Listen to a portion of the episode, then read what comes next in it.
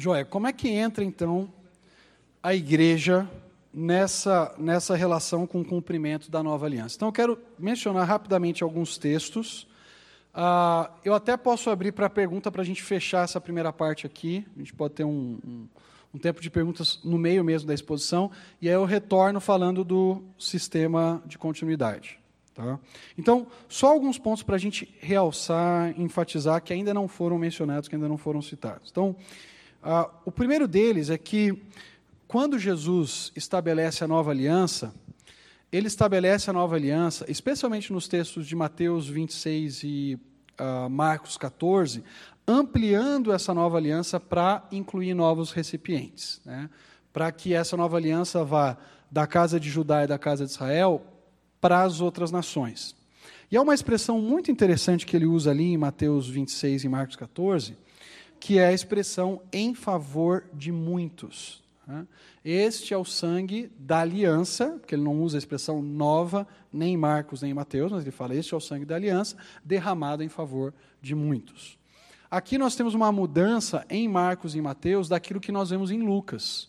Em Lucas 22, ele fala nova aliança, que é dado, que é de, o, o, o, o sangue é derramado em favor de vós em Mateus e Marcos fica em favor de muitos. E muitos estudiosos entendem que a expressão em favor de muitos aqui é uma ampliação daqueles que agora se tornam participantes dessa nova aliança.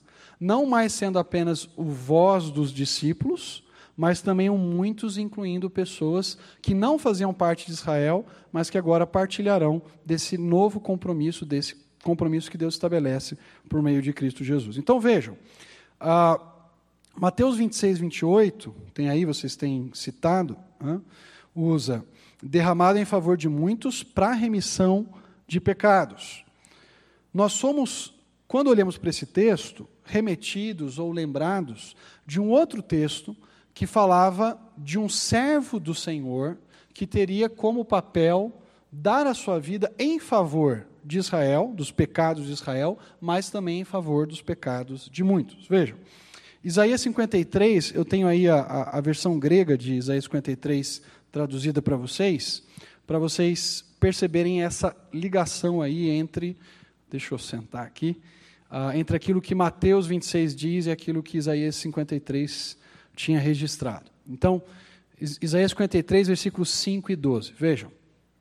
Mas ele foi ferido por causa dos nossos pecados Isaías, como profeta da, de Judá, ele estava ali atuando no sul de Israel, ele diz que o, o papel do servo do Senhor era ser ferido ou sofrer em favor dos pecados de Israel, primariamente no versículo 5. Os nossos pecados aqui indicam os pecados do povo, os pecados da nação de Israel. Mas à medida que nós vamos lendo o texto do servo do Senhor, que padece, que sofre e tudo mais, a gente percebe que existe uma ampliação no papel de sacrifício que esse servo tem. Ele não apenas morre pelos nossos pecados, pelos pecados de Israel, mas veja o que diz o restante do texto. A disciplina da nossa paz estava sobre ele. Ele mesmo carregou o pecado de muitos e foi entregue por causa da impiedade deles. Então aqui você tem uma ampliação dos nossos pecados, das nossas iniquidades, a nossa paz, para pe o pecado de muitos. No contexto de Isaías 53, quem seriam esses muitos? Nós temos que lembrar que o texto do servo do Senhor, ele começa no finalzinho do capítulo 52, no versículo 13. O trecho do servo do Senhor vai do 52, 13 até o final do capítulo 53 de Isaías. Olha que interessante o finalzinho de Isaías 52. Assim como muitos se admirarão contigo, portanto, muitas nações se espantarão com ele, e reis fecharão as suas bocas. A expressão muitos, no contexto da profecia do servo do Senhor indicava um grupo de pessoas que ia além das fronteiras de Israel, que ia além dos descendentes de Abraão, envolvendo muitas nações e os seus reis e os seus governantes. Então, quando nós lemos ah, lá em Isaías 53, 12, que o servo do Senhor vai carregar o pecado de muitos, Isaías está nos dizendo que o papel sacrificial do servo vai além da nação de Israel. Ele não apenas vai sofrer pela culpa da nação, mas ele também vai sofrer pela culpa de pessoas de outras nações, desses muitos que estavam fora das fronteiras dos descendentes de Abraão.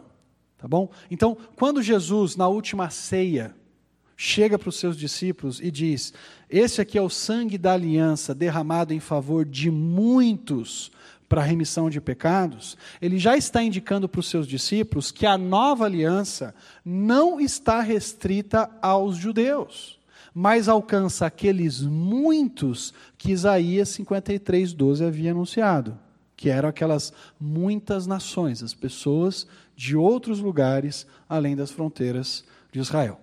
Então, nesse trecho das, da última ceia, nós temos a indicação aqui de que outros participantes estão sendo incluídos, de que outros beneficiários dessa aliança estão sendo colocados aqui à mesa, que são pessoas que faziam parte do grupo que Israel chamava de gentios.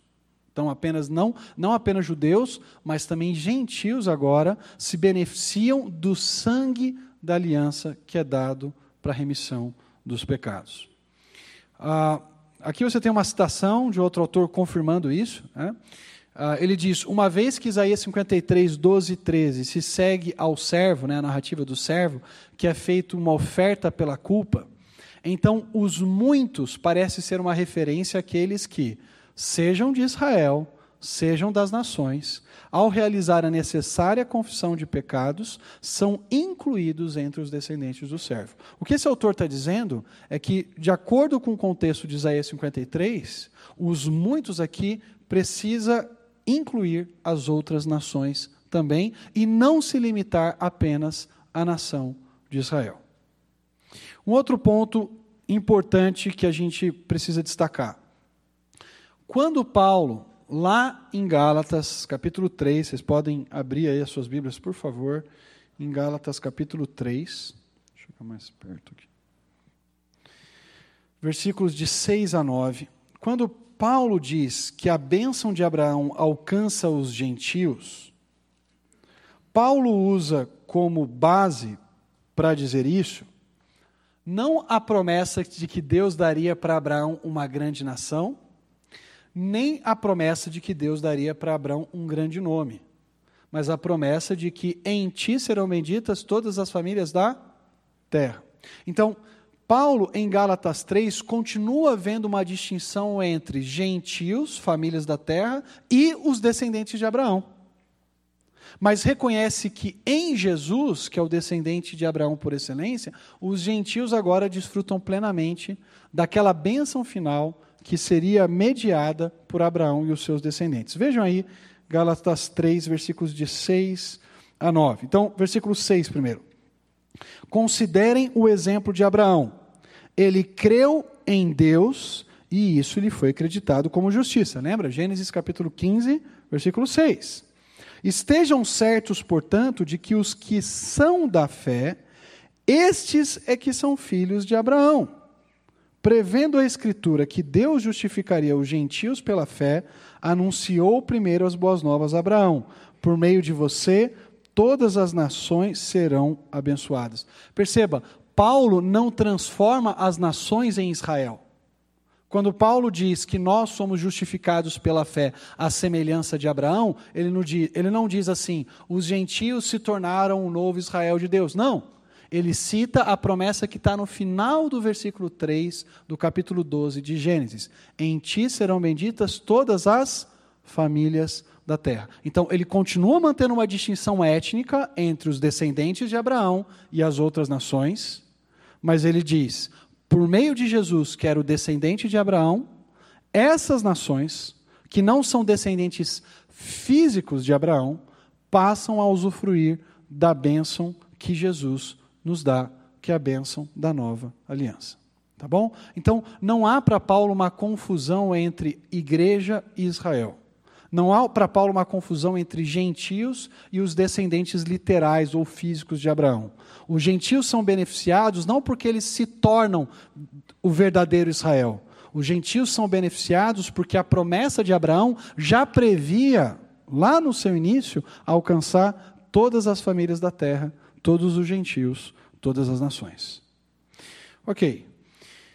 Uh, um outro ponto importante a ideia de que Jesus, como filho de Davi, por meio da sua morte, ressurreição e ascensão, inaugura o seu papel davídico, ainda que não consuma o seu papel davídico, ela está presente especialmente em Mateus capítulo 28. Muito interessante a gente olhar para o trecho da grande comissão e notar que ah, há várias expressões ali que fazem alusão ao texto de Daniel, capítulo 7, uh, ah, versículos 13 e 14, que falam de um tal, de um filho do homem, que vai receber de Deus autoridade e poder para governar sobre todas as nações.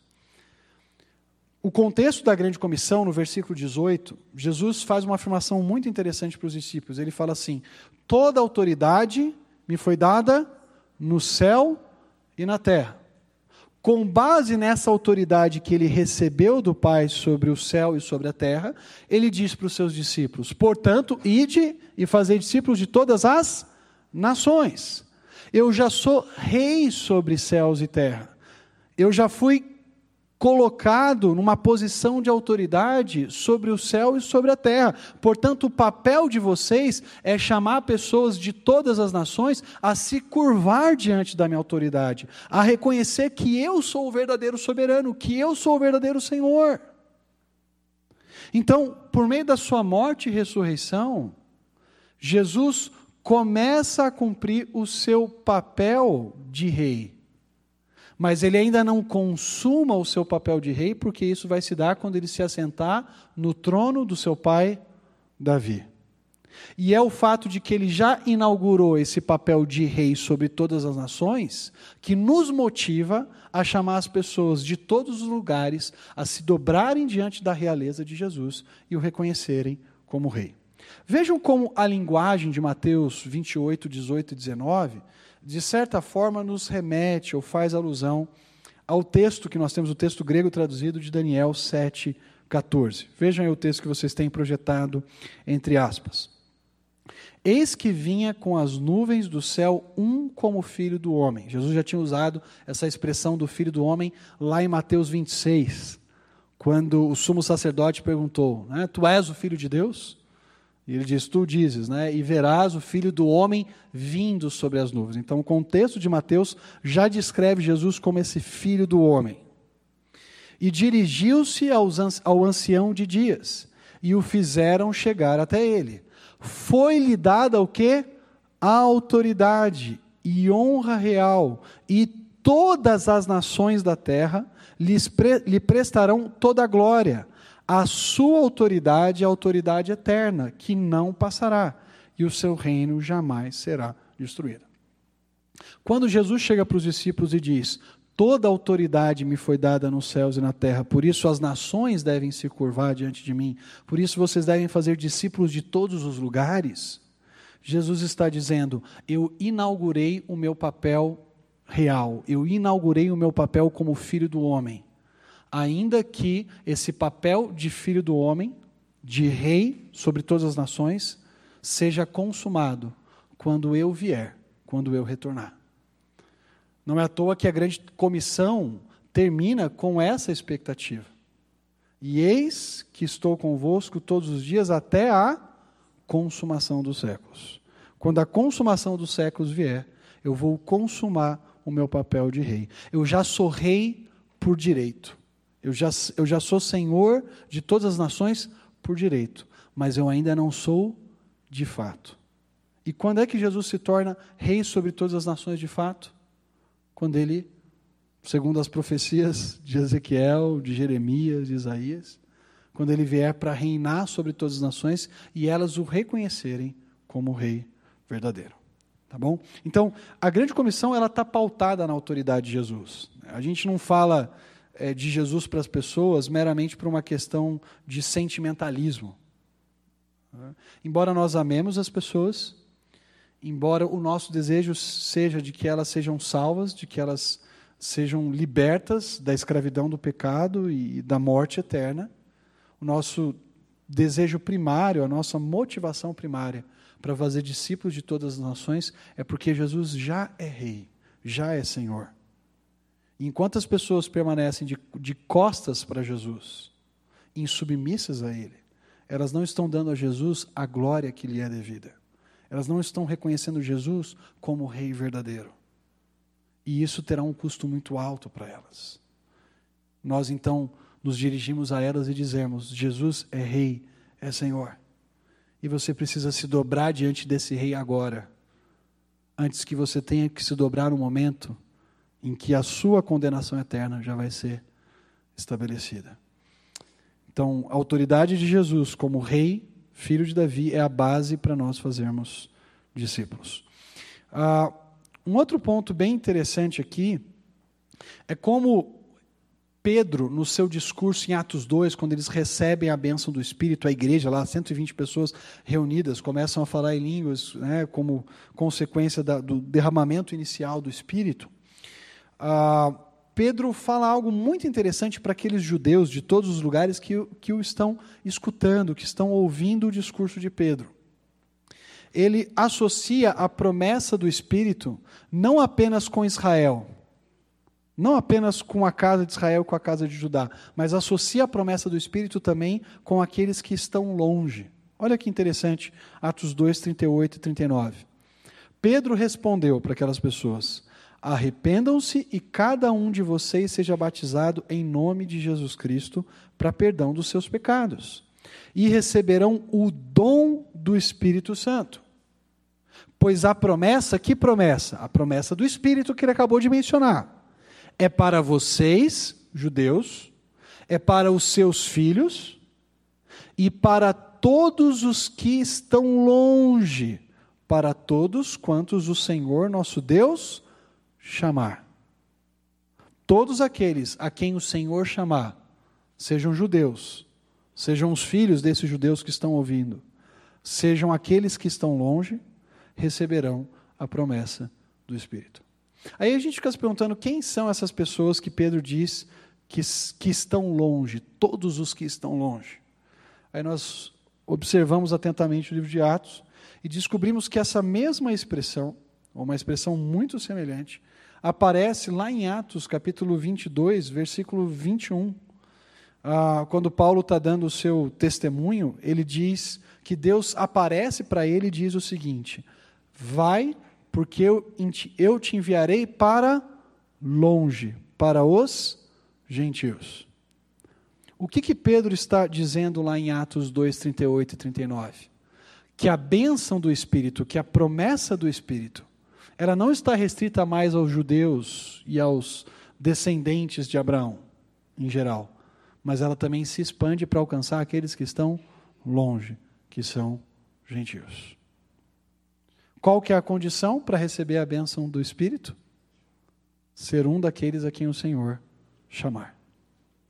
Então aqui não há uma relação imediata do filho do judeu recebendo a promessa. O que há aqui é uma definição de que todos aqueles a quem o Senhor chama, judeu, filho do judeu ou gentil, essa pessoa recebe a promessa do Espírito. Ah, um último ponto só que eu queria traçar aí, está lá em Efésios, capítulo 2. Dê uma olhada lá em Efésios 2, por favor. E a gente vai abrir para perguntas e respostas, ok? Efésios 2. Para mostrar como na era presente, no momento presente, existe uma comunidade que Deus está formando que é composta de judeus, que Paulo vai chamar lá em Romanos 9 a 11 de verdadeiro Israel, os judeus que se convertem, que creem em Jesus, e que é composta também de gentios, Pessoas que não são descendentes físicas de Abraão, mas passam a fazer parte dessa comunidade. Vejam aí Efésios 2, uh, ah, versículos 11 a 13 primeiro. Olha só o que Paulo diz.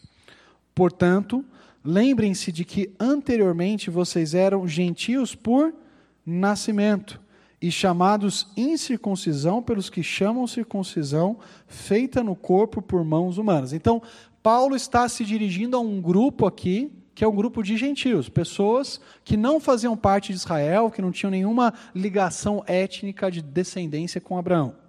Olha o versículo 12. Naquela época vocês estavam sem Cristo, separados da comunidade de Israel, sendo estrangeiros quanto às alianças da promessa sem esperança e sem Deus no mundo. Era essa a condição desse pessoal. Esse pessoal não tinha uma ligação com a comunidade de Israel, não tinha uma ligação direta com as promessas da aliança e estava distante de Deus, sem esperança alguma. Mas o que, que Deus faz no versículo 13? Mas agora, em Cristo Jesus, vocês que estavam longe, olha de novo aquela expressão lá de Atos 2,38, né? para vocês, para os seus filhos e para aqueles que estão longe. Essa era uma maneira de designar os gentios. Vocês que estavam longe foram aproximados mediante o sangue de Cristo. E o que, que Deus faz então em Cristo Jesus? Está descrito nos versículos 14 e 15. Pois Ele é a nossa paz, o qual de ambos fez um e destruiu a barreira, o muro de inimizade, anulando em seu corpo a lei dos mandamentos expressas em ordenanças. O objetivo dele era criar em si mesmo, dos dois, um novo homem fazendo a paz. Em Cristo Jesus, Deus cria um novo povo, que é formado de judeus, que estavam ligados às alianças, às promessas, e é formado desse grupo de pessoas aqui, que é chamado de um grupo de pessoas que estava longe, sem Deus, sem esperança no mundo.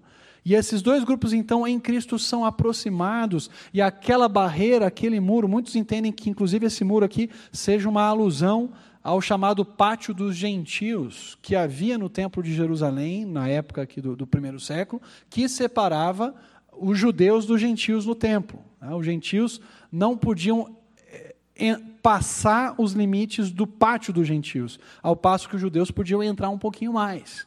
E havia um muro de separação entre eles. E Paulo está dizendo: isso foi rompido, isso foi tirado. E Jesus cumpriu a lei dos mandamentos em si. De tal modo que em Cristo Jesus, Deus criou dos dois um só homem. A ideia do novo homem aqui é muito interessante, porque ela vai ser usada muitas vezes por Paulo, por exemplo, em Romanos 5 e em outros trechos. A ideia é que, assim como em Adão todos nós pecamos, né, estamos separados de Deus, em Cristo, nesse novo homem, nós passamos a fazer parte de um só povo, tanto judeus quanto gentios. Veja os versículos 16 a 18 para fechar. E reconciliar com Deus os dois em um corpo. Olha só a linguagem do corpo. Quem que é o corpo aqui no livro de Efésios? Corpo de Cristo? A igreja. Se a gente voltar um pouquinho, a gente vai uh, descobrir lá em Efésios 1, 22 e 23, que a igreja é o corpo de Cristo. Tá? Então, quando ele diz em Efésios 2,16, e reconciliar com Deus os dois em um só corpo, ele está dizendo: olha, na igreja, judeus e gentios são unidos.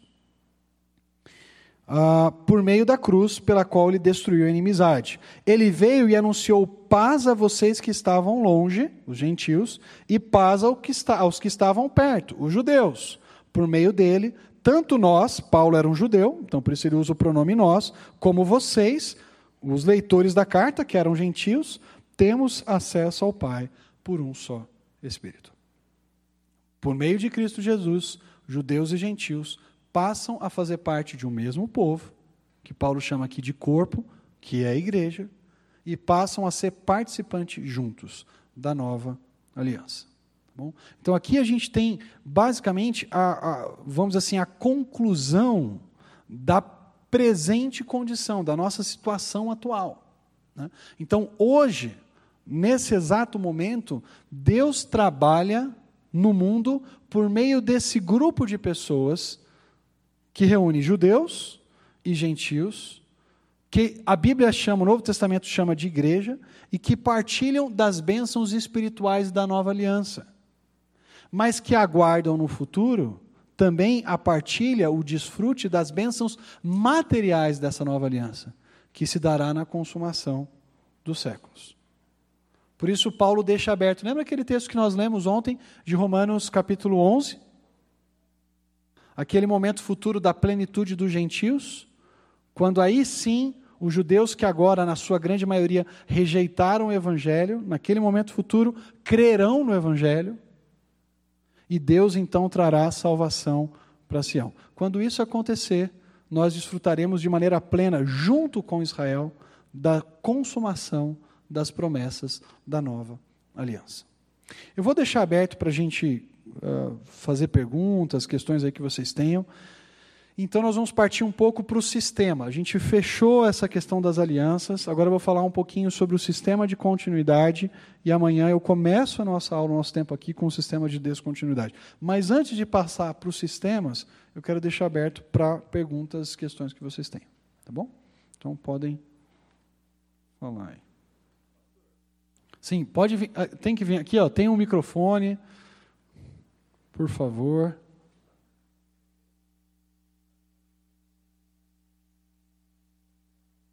Tudo bem? Boa noite.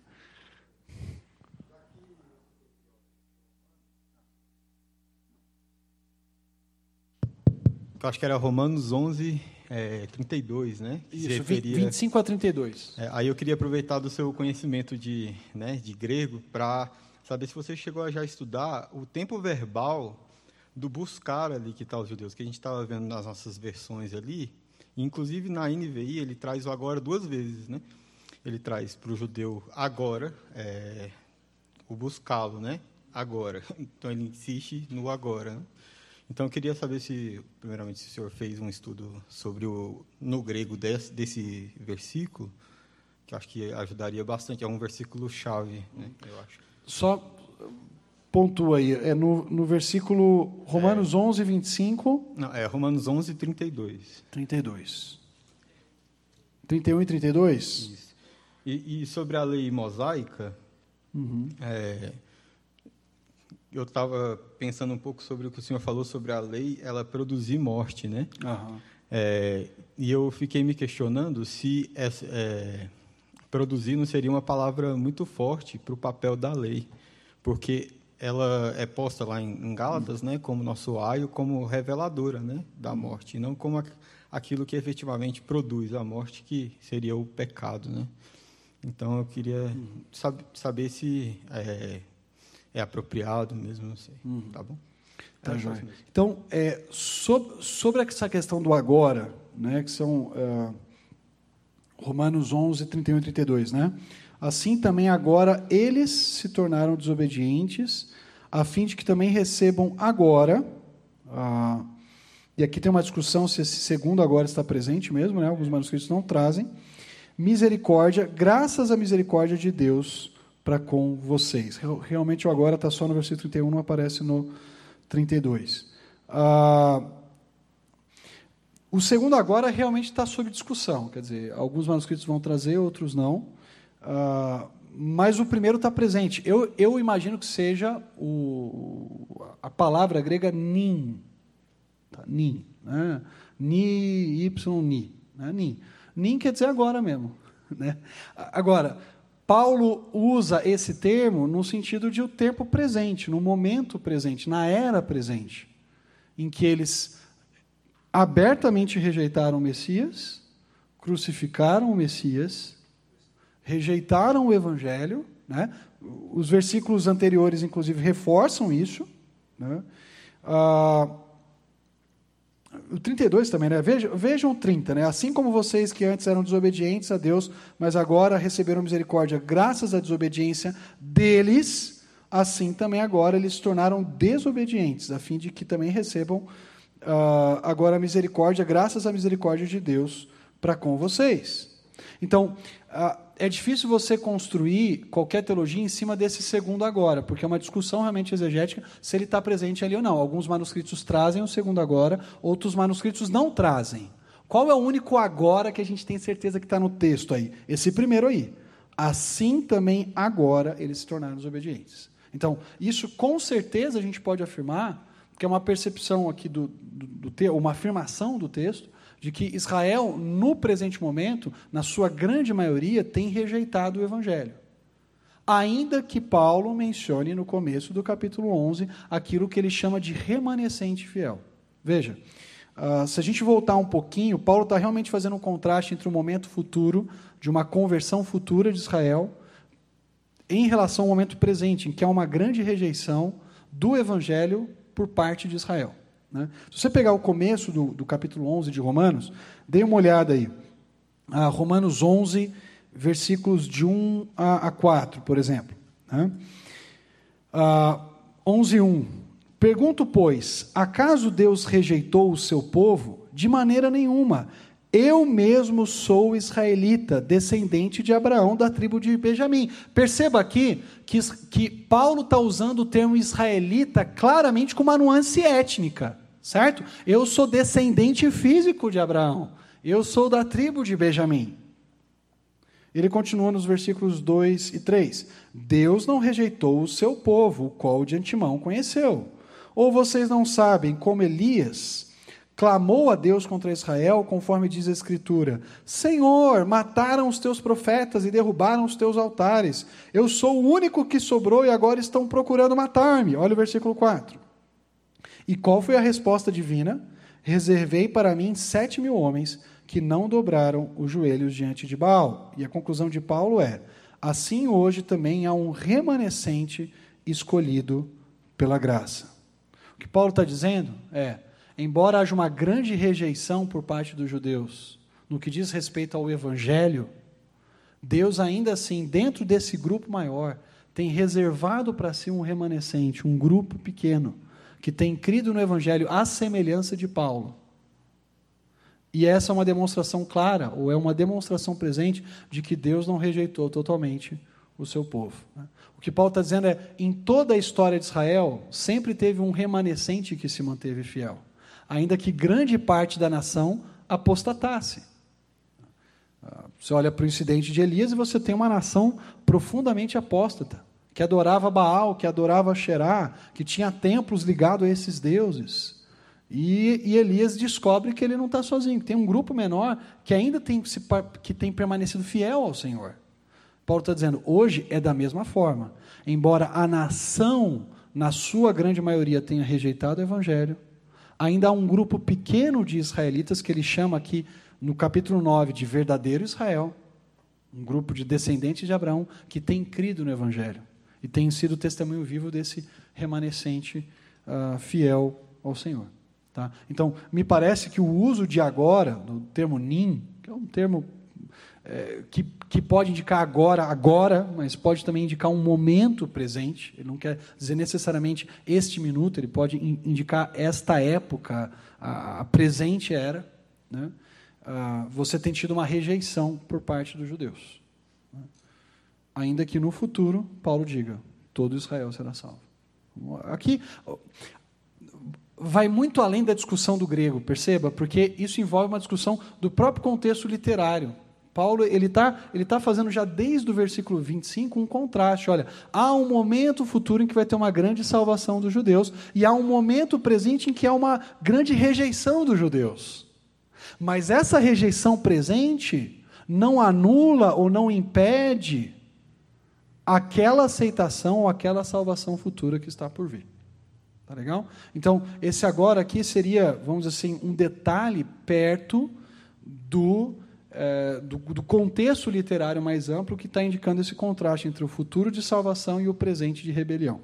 Né? A gente poderia resumir isso daí. Né? O presente é de rebelião por parte de Israel, o futuro é de salvação. Né? A, a gente pode abrir aqui rapidinho, só para confirmar isso. Né? Vamos lá. É, Romanos 11, 31. O Eduardo já deu uma olhada aí, que é o, né, o, o NIM. Ah, eu, eu, precisaria abrir. Eu, eu, tenho aqui também crítica textual para dar uma olhada nesse outro ninho aí, a gente não vai ter tempo. Mas veja, é, é essa palavrinha aqui, tá bom? Estão, dá para ver, né? Tá, tá indo aí. Tá? Dá, dá para ver o mouse mesmo não? Vocês não veem o mouse? Que engraçado. Não vai o mouse? Vai a tela tudo, mas não vai o mouse? Como? Ah, tá. Eu, vamos ver aqui. Apareceu? Aê! Está aqui. Só que aí vai aparecer isso daqui. Desapare... Como é que eu apago? Desativar. Tá bom. Então deu para ver, né? Esse ninho aí que está. Essa é a palavrinha agora. Esse outro agora que aparece aqui, ó, existe uma crítica textual que alguns manuscritos não não trazem. Né? Então, nos mais antigos, que é o de Westcott Hort e tudo mais, é, parece não. Deixa eu só checar aqui o Westcott Hort. Uh, cadê? Bom, depois a gente pode dar uma olhada com calma aí. Não sei se eu estou com ele aberto aqui. Tá? Mas faria pouco sentido você ter um agora que fala de rebelião e outro agora que fala de misericórdia, né? quando na verdade o contraste no texto é do agora primeiro mesmo, da rebelião, e de um futuro de misericórdia. Nem no Bizantino aparece. Né? Então deve ser só no, em alguns manuscritos bem específicos. Eu, não, eu não sei se eu estou com Westcott Hort. Hã? É, da, da New Greek Testament. Né? Ok. Então, isso. É, que, é o, que é uma versão bem mais recente, bem posterior. Tá bom? Então, os manuscritos aqui apoiam a leitura do futuro de salvação e o presente rebelião. Tá bom? A segunda pergunta, perdão. De, de ter essa ideia de condenação, de morte. É, então, Exatamente. É, ela, ela, ela expõe a nossa condição. Né? Paulo, Paulo diz: olha, a lei ela é santa, justa e boa, mas ela não tem um poder em si de nos dar vida. Esse é o ponto. E aí sim ela serve, como Paulo vai dizer em 2 Coríntios 3, para condenação. Né? Ela, ela, ela, ela é justa naquilo que ela afirma, naquilo que ela afirma, mas ela é incapaz de dar vida ou de gerar vida. Esse é o ponto. Exatamente, ela revela o pecado que é em nós. Mas não, dá, mas não resolve o problema, né? Hã? Sim. A lei, que é para o bem, acabou revelando o meu pecado e me matando. É, é exatamente isso. Então, dizer que ela não é capaz de gerar vida não quer dizer que ela é má. Quer dizer que ela apenas expõe ou revela a nossa condição de pecado. Tá bom? Ah, alguém quer fazer mais alguma outra pergunta? Estamos abertos aqui, gente. Vamos lá. Vamos lá. Aproveitar que o. É, uh, você você ah. colocou vários pontos do, no Novo Testamento de, de uh, falando sobre o reino. Né? É, uh, e, e, não ficou. A, a, gente não tem aqui a certeza em algumas passagens de qual reino que ele está se referindo. Se o, o reino celestial ou se o reino terreno. A, de Lucas fala de um reino que não terá fim, então, muito provavelmente, não, está se referindo a um, a um, reino terreno, a menos que haja um reino terreno que não, não, não terá fim. Né? Ah, o, o, outro ponto é que você citou, eu acho que na aula passada, o, o Salmo é, Davi falando do, do, do, Senhor que não experimentará corrupção no seu corpo, etc. E aí, na continuidade desse discurso de Pedro que você citou, aí Pedro fala também desse aí. E a, a, do jeito que eu leio ali, eu estou entendendo que Pedro está dizendo que esse servo já está assentado, está no trono de Davi. Ele, ou não. Ah, no discurso de Pedro não, não, não, dá essa ideia de que, olha, é, é, esse senhor, que, porque Davi morreu, ele está lá, né? Mas quem não, não experimentou corrupção é Jesus, e ele já está à destra do Pai, ele já está no trono, já está sentado. A, a, a, então, a, dificuldade, fora aquele momento em que Jesus fala, não compete, mas Jesus não está dizendo, entrando em muitos detalhes, ele só dá uma. uma... Fora isso, eu não estou conseguindo ver a menção ali a, a esse reino é, terreno. onde é que Romanos eu estou lendo 11, errado ali? Romanos 11, por exemplo, que a gente acabou de mencionar essa salvação futura, a salvação vindo de Sião, o que seria então? É, a, a pergunta que eu faço é: essa salvação futura de Israel, que Paulo menciona em Romanos 11, ele menciona com base no quê? De Romanos 11. Sim, mas eu estou falando desses três que eu, que eu te, te falei. É, de, é desses três que eu queria, porque desses três é que está me deixando confuso. Nos outros, nem tanto, mas nesses três pontos é que eu, tá, então, eu fiquei em dúvida. Ficou claro que com base em Romanos 11 e com base em Atos 1 tem essa ideia. O primeiro texto que você mencionou foi o de Lucas. Lucas, capítulo 1, quando fala do reino. Ele vai sentar no, no trono do seu pai, Davi, e o seu reino não terá fim. Né? Ah, o que a gente precisa entender é que o, é que o anjo ele está fazendo uma alusão né, às expectativas do Antigo Testamento de um descendente de Davi que assentaria no trono e que o direito do trono seria um direito perpétuo. Né? A expressão não terá fim, ela não pode ser lida, vamos assim, de uma perspectiva, é, sei lá, filosófica, né?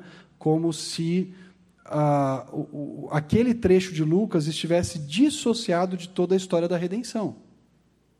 No Antigo Testamento, a ideia de para sempre, ou até o, sem fim, ou perpetuamente, a ideia básica é: enquanto houver história, né, ou até o final da história, esse direito de se assentar no trono de Jerusalém pertence aos filhos de Davi. Então, eu não entendo ali que o não ter fim, né, a gente pode até dar uma olhada nessa tradução, inclusive comparar de novo, né, eu acho que vale a pena a gente dar uma visitada só aí, uh, já que a gente está com calma aqui, com tempo, uh, dê uma olhada aí, Lucas 1, versículo 32, né, eu coloquei 34 aqui, vamos lá, 32.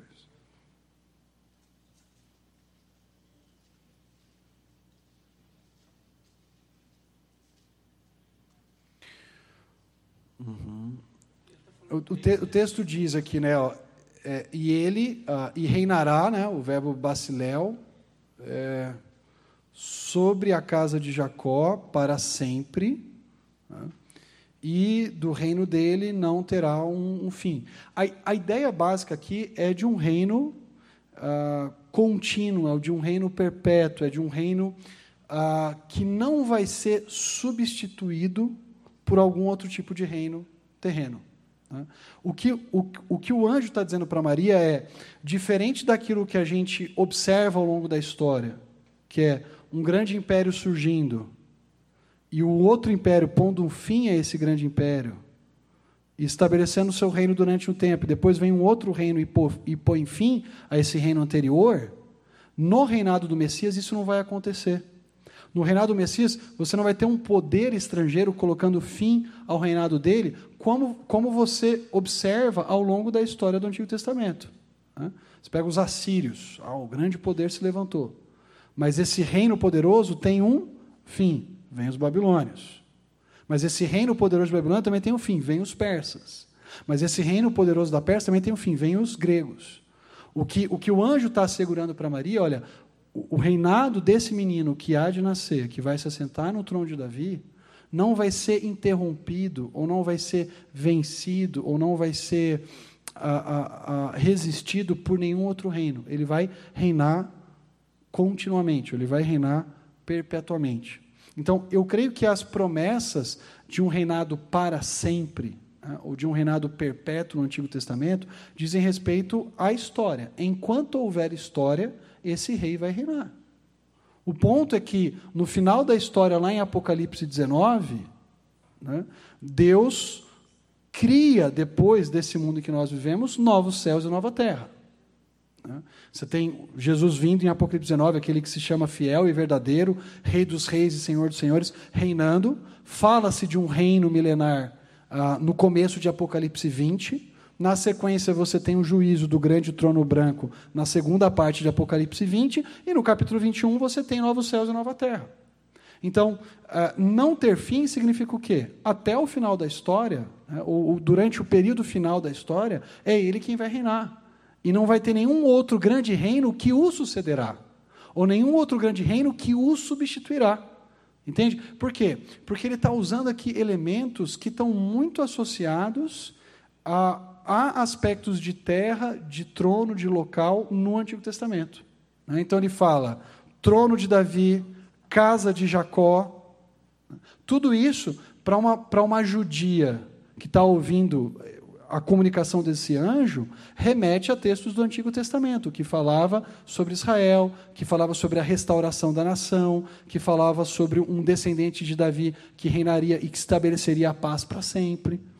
Então, é difícil entender essa, esse anúncio do anjo aqui como uma referência à eternidade.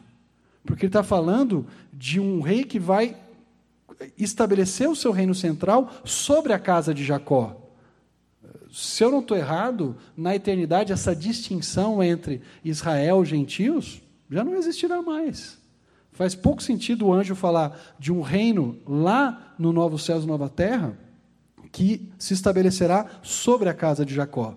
Só faz sentido se ele estiver fazendo uma referência à história, a, a esse mundo aqui, em que um descendente de Davi se assentará no trono de Jerusalém.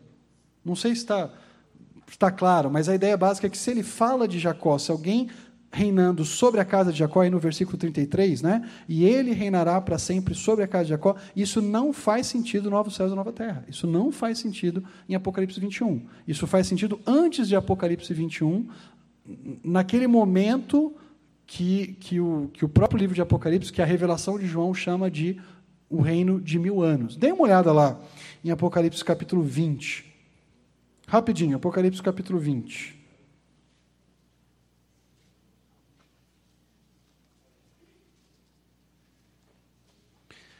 Ah, eu acho até só para a gente entender o contexto aí. Veja, veja esse rei chegando para reinar. Tá? Então, esse rei vai chegar com tudo ah, a partir de Apocalipse 19, 11. Tá? Então, você tem o final da visão aí, tá? a visão está se dirigindo para o fim. Né? E uh, Apocalipse 19, 11 e 12 diz o seguinte: Vi os céus abertos e diante de mim um cavalo branco, cujo cavaleiro se chama Fiel e Verdadeiro. Ele julga e querreia com justiça. Seus olhos são como chamas de fogo e sua cabeça muitas coroas, e um nome que só ele conhece e ninguém mais. O texto continua descrevendo esse cavaleiro, uh, e no versículo 16 diz o seguinte: em seu manto e em sua coxa está escrito este nome: Rei dos Reis e Senhor dos Senhores. Então, de repente, no, no final aqui do cenário de Apocalipse, nós nos deparamos com um rei que está chegando para reinar, que vem montado no cavalo branco, cujo nome é Senhor dos Senhores, rei, rei dos Reis e Senhor dos Senhores. Uma clara referência ao Senhor Jesus. O que acontece? Hã? Verbo de Deus. Uma alusão a, a ideia do verbo, do logos, lá de João, capítulo 1, né? crendo que o mesmo João que escreveu o Evangelho está escrevendo a revelação aqui de Apocalipse. Né? Aí nós chegamos, então, no resultado do aparecimento desse rei. Quando esse rei aparece para lutar contra o, os inimigos de Deus, o que vem como efeito disso? Vejam o capítulo 20. Ah, capítulo 20, versículos de 1 a 6. Uh, começando aí com o versículo 1. Vi descer dos céus um anjo que trazia na mão a chave do abismo uma grande corrente. Ele prendeu o dragão, a antiga serpente que é o diabo, Satanás, e o acorrentou por mil anos. Lançou no abismo, fechou e pôs um selo sobre ele para assim impedi-lo de enganar as nações, até que terminassem os mil anos. Depois disso, é necessário que ele seja solto por um pouco de tempo. Vi tronos em que se assentaram aqueles a quem havia sido dada autoridade para julgar. Vi as almas dos que foram decapitados por causa do testemunho de Jesus e das palavras de Deus. Eles não tinham adorado a besta nem a sua imagem, e não tinham recebido a sua marca na testa nem nas mãos. Eles ressuscitaram e reinaram com Cristo durante mil anos. O que acontece depois da cena de Apocalipse 19, quando esse grande rei surge para derrotar os inimigos de Deus? Ele, junto com aqueles que mantiveram firme o seu testemunho, reinam sobre a terra durante mil anos. Quando é que chega o novo céus e a nova terra? Depois disso. Né? Então a gente continua lendo uh, os versículos 5 e 6 aí. O restante dos mortos não voltou a viver até se completarem os mil anos. Esta é a primeira ressurreição. Felizes e santos os que participam da primeira ressurreição. A segunda morte não tem poder sobre eles. Serão sacerdotes de Deus e de Cristo e reinarão com ele durante mil anos. Então, esse é o reino final. Esse é um momento último da história em que o cavaleiro, que é o Verbo de Deus, que é fiel e verdadeiro, que se chama Rei dos Reis e Senhor dos Senhores, vai reinar sobre a terra, junto com aqueles que creram nele e que permaneceram fiéis a ele. Depois disso que vem, as cenas de Apocalipse nos mostram um grande trono branco, que vai julgar aqueles que vão ser condenados juntos com, com o diabo, com a besta. Né? E, na sequência, no capítulo 21, desce a nova Jerusalém dos céus, e aí você tem novos céus e nova terra. Você tem uma, uma nova realidade, uma, uma realidade que ainda não, que não é mais afetada pelo pecado. Né? O reino de Cristo, né, os mil anos, ela não, ela não elimina toda a possibilidade de pecado. Esse período é um período em que os homens, especialmente aqueles que ainda que não tiverem ressuscitado, que, tiverem, que, que estiverem vivos e, e, entrarem nesse reino, que não tiverem sido mortos, assim como aqueles mártires que são mencionados nos versículos 4 e versículo 5, essas pessoas que estiverem vivas, elas ainda estarão sujeitas ao pecado. Elas ainda estarão sujeitas à rebelião. E é isso que Satanás vai tentar fazer no final do reinado de Cristo. Vejam aqui os versículos 7 em diante. Quando terminarem os mil anos, Satanás será solto da sua prisão e sairá para enganar as nações que estão no, nos quatro cantos da terra, Gog e Magog, a fim de reuni-las para a batalha. Seu número é como a areia do mar. As nações marcharam por toda a superfície da terra e cercaram o acampamento dos santos, a cidade amada. Que cidade amada é essa?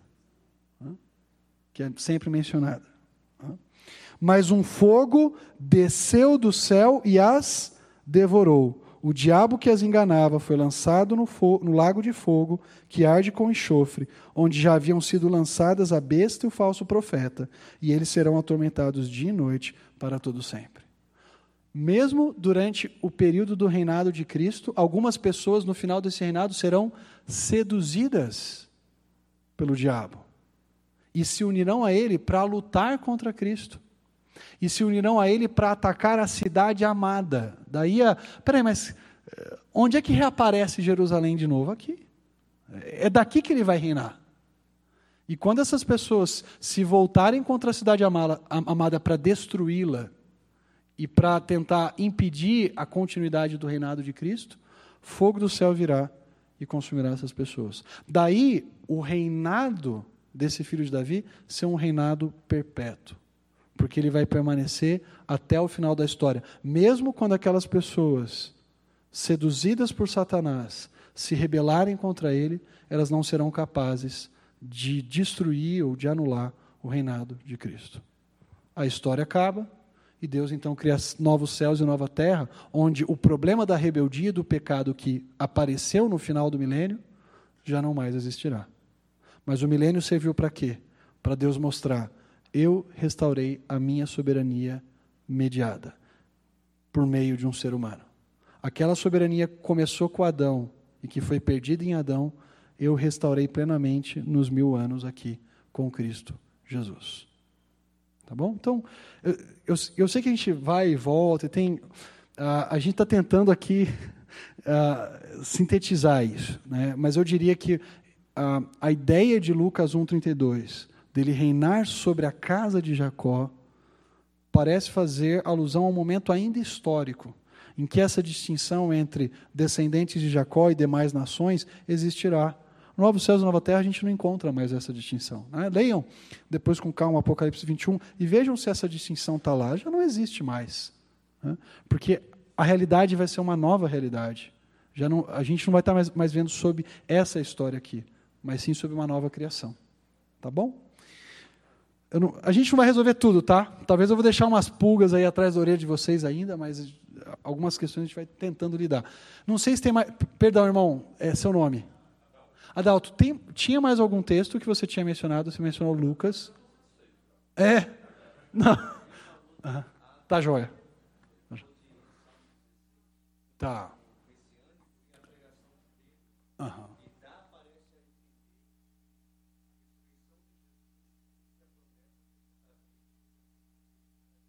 Uhum. Uhum. Tá. Qual que é o grande ponto? Eu acho que vale a pena só a gente ir rapidinho lá para Atos capítulo 2. Né? Uh, isso tem muito a ver com aquilo que eu mencionei de uh, Mateus 28. De Jesus, no seu papel real, já ter o direito para reinar, mas ainda não. Uh, uh, ele ser rei de direito, mas ainda não ser rei de fato sobre todas as nações. Né? Ele ainda não consumou esse reinado. Então vejam, uh, Atos capítulo 2, versículos. Vocês estão pensando aí especialmente nos versículos 33 em diante, né? É, joia. Vamos ler aqui a partir, acho que o 31 fica mais claro, só para a gente enxugar. Uh, Prevendo isso, falou da ressurreição, é, Atos 2,31, tá? Prevendo isso, falou da ressurreição de Cristo, que não foi abandonado no sepulcro e cujo corpo não sofreu decomposição. Deus ressuscitou este Jesus e todos nós somos testemunhas desse fato. Exaltado à direita de Deus, ele recebeu do Pai o Espírito Santo prometido e derramou o que vocês agora veem e ouvem. Pois Davi não subiu aos céus, mas ele mesmo declarou: O Senhor disse ao meu Senhor Senta-te à minha direita, até que eu ponha os teus inimigos como estrado para os teus pés. Portanto, que todo Israel fique certo disso. Este Jesus a quem vocês crucificaram, Deus o fez Senhor e Cristo. O que nós temos aqui é a, é a afirmação de Pedro, a declaração de Pedro, de que ao ser ressuscitado dentre os mortos e ao a, a, ascender aos céus, ao ser exaltado aos céus, Jesus já recebeu do Pai o direito de reinar. Ele já é o Cristo. Ele já foi ungido como o Messias. Ele já está à direita de Deus. Mas ele ainda não está no trono de Davi. Ele ainda não está governando a partir de Sião sobre todas as nações. Então, a exaltação de Jesus é uma vindicação do Pai dizendo: esse daqui é o Messias. Mas o momento em que esse Messias vai reinar sobre toda a terra, aguarda aquele, aquele, aquele período futuro, aquele período escatológico em que Jesus vai reinar sobre Jerusalém. Ah, tem, um, tem um texto que a gente leu, só eu acho que vale a pena só a gente relembrar aí, do, do segundo ponto, tá? para vocês entenderem esse, essa ideia do, do reinado sobre todas as nações, e a gente fecha aqui. Ah, vamos lá, meu computador está meio devagar aqui, mas vamos. Tá. É esse trechinho aqui, quer ver? Uh, vai lá.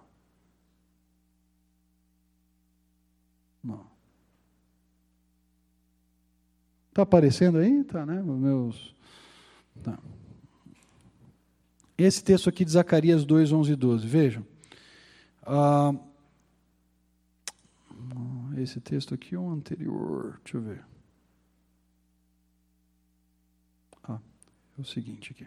Zacarias 14, versículos 9 e 16, tá? Esse, esse texto entre aspas aqui que eu estou selecionando. Ó. Vamos ver se vai aparecer. Está aparecendo a seleção aí? Tá. Então vejam. O Senhor será rei sobre toda a terra. Naquele dia, um só será o Senhor e um só será o seu nome Todos os que restarem de todas as nações que vieram contra Jerusalém subirão de ano em ano para adorar o Rei, o Senhor dos Exércitos. Então há uma expectativa desse reinado de Deus sobre todas as nações e as nações subindo até Jerusalém para adorá-lo. Então, é, é, é esse aspecto ainda da promessa que a gente não vê se cumprindo no Novo Testamento e que se encaixa bem naquilo que Apocalipse chama de o período de mil anos. Esse período em que o Senhor Jesus, junto com aqueles mártires que são mencionados, reinam sobre a terra durante mil anos. Tá bom? Ok, vamos lá. Sim, pode, pode. O versículo que fala, porque o fim da lei é Cristo, para a justiça de todo o que crê. É, já vi pessoas que interpretam esse fim como fim da lei uhum. e outros como propósito da lei que Cristo atingiu. Particularmente, eu não vejo muita. Eu acho que uma coisa complementa a outra, a interpretação que eu tenho. Né? Então, já vi pessoas que assim muito renomadas, estou falando, não, não, aqui não é fim da lei no sentido de final, é de propósito. Né? Para mim, de qualquer jeito, uma, as coisas estão encaixadas. Né? Então, eu queria saber como que você entende esse versículo. Concordo com você. Não, eu, eu, vou nessa direção também. amanhã eu, quer, eu, vou, eu vou separar um tempo para a gente conversar sobre a relação do cristão com a lei. Tá? E aí eu vou mostrar as duas visões. De novo, uma visão mais continuista, que vai dizer que não é afim, é só o propósito. Né? E uma visão mais descontinuista, que percebe a lei ah, cumprida plenamente em Cristo, de tal modo que ela já não mais vigora hoje. Ok? Então, amanhã eu vou tentar, inclusive, num dos slides eu lido com esse texto específico de Romanos 10. Tá bom? E a gente troca mais ideias sobre isso. 10 e 20 já, né? Passa rápido. Vocês estão aqui. Tem uma pergunta aqui que eu acho que vai ser rápida. Se os gentios são alcançados para a salvação apenas pela nova aliança, toda a humanidade não judaica diante de Cristo está rejeitada por Deus? Acho que a pessoa que fez a pergunta não entendeu direito, talvez, né? Porque é exatamente o contrário, né? Em ti serão benditas todas as famílias da terra. Então, já desde Abraão há uma expectativa de salvação para os gentios. A nova aliança é assim a, a, a, o ápice daquilo que Deus havia prometido para Abraão. Né? Porque na nova aliança, o descendente de Abraão traz essa bênção de fato para todas as nações. Tá bom? Uh, a gente tem pique. Gente, eu preparei slide aqui para falar sobre o sistema de continuidade. Talvez amanhã a gente fale sobre ele. Pastor, se nós entendermos que o reino de Jesus é espiritual, a minha pergunta é: existiu algum momento da história da humanidade na qual Jesus não reinou espiritualmente sobre nós? Se nós entendemos que o reino de Jesus, nessas promessas, ele é um reino espiritual, a minha pergunta é: existiu algum momento em que ele não, ele não foi esse rei espiritual, que ele não reinou sobre nós espiritualmente? Eu diria que no papel de filho de Davi, esse reino de Jesus é inaugurado a partir da sua morte